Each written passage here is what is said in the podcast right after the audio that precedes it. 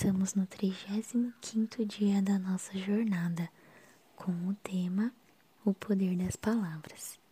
Abra sua Bíblia em Provérbios, capítulo 10, versículo 11, que fala assim: A boca do justo é manancial de vida, mas na boca dos perversos mora violência. Você com certeza já ouviu falar sobre o poder que existe nas palavras que saem da nossa boca, que a nossa boca é como fonte de morte ou de vida. E o que as suas palavras têm carregado? O que você diz tem carregado? Sai vida ou sai morte? Você edifica ou você destrói? O que as suas palavras têm surtido efeito nas situações à sua volta, nas pessoas à sua volta e principalmente em você. Nós temos muito, nós mulheres temos a tendência em muitas vezes nos condenarmos na frente do espelho, em um dia ruim, em alguma situação onde nós passamos que não é agradável. Ai, porque meu cabelo é uma porcaria.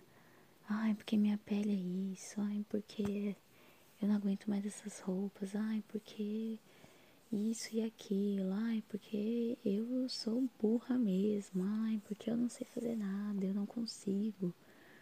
Tudo isso vai entrando de uma forma completamente negativa dentro de você. Você precisa exercer o poder de vida que há nas suas palavras para você mesma, para que você possa romper em você mesma, que você possa trazer vida para dentro de você através das suas palavras. Por mais que você se olhe no espelho, você não sinta que essa seja a sua realidade, mas comece. Tudo precisa ser começado para que então se torne uma realidade. Lá em Provérbios 12, 18 diz assim: Alguém há cuja tagarelice é como pontas de espada, mas a língua dos sábios é medicina. E só para confirmar, lá em Provérbios 18, 21 fala assim: A morte e a vida estão no poder da língua.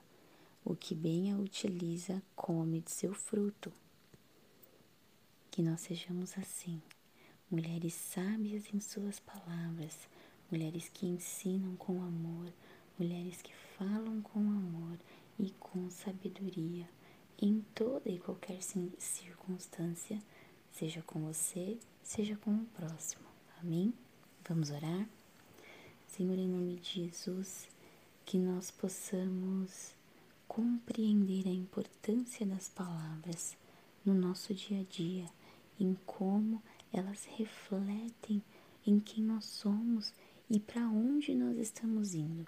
Que as nossas palavras, que a nossa boca seja fonte de vida e não de morte, em nome de Jesus. Amém. E hoje, como dica de oração cantada, eu deixo para você o louvor Levanta um Aleluia, da banda Gente do Trono. Deus te abençoe.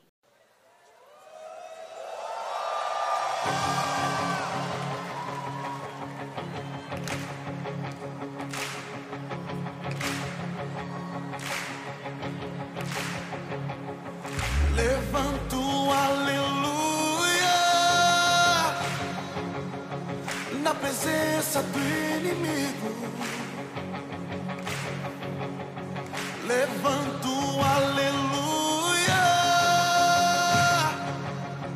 mais alto que os ruídos. Levanto